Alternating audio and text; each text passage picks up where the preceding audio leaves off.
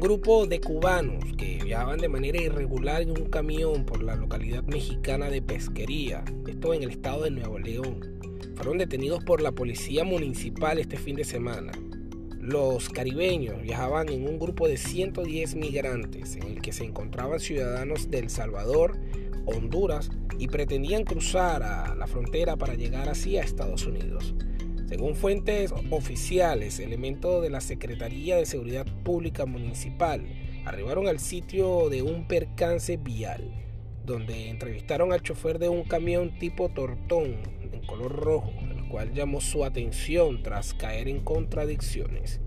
Los migrantes viajaban hacinados en el vehículo de carga, por lo que se solicitó el apoyo de paramédicos de protección civil de la ciudad para así constatar su estado de salud.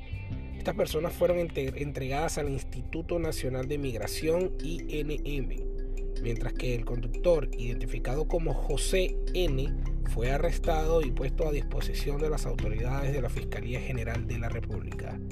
A finales de junio, un grupo de 36 cubanos, entre ellos 12 mujeres, fueron devueltos por vía aérea a la isla, estos procedentes de México, en la operación número 24 desde ese país en lo que va de año.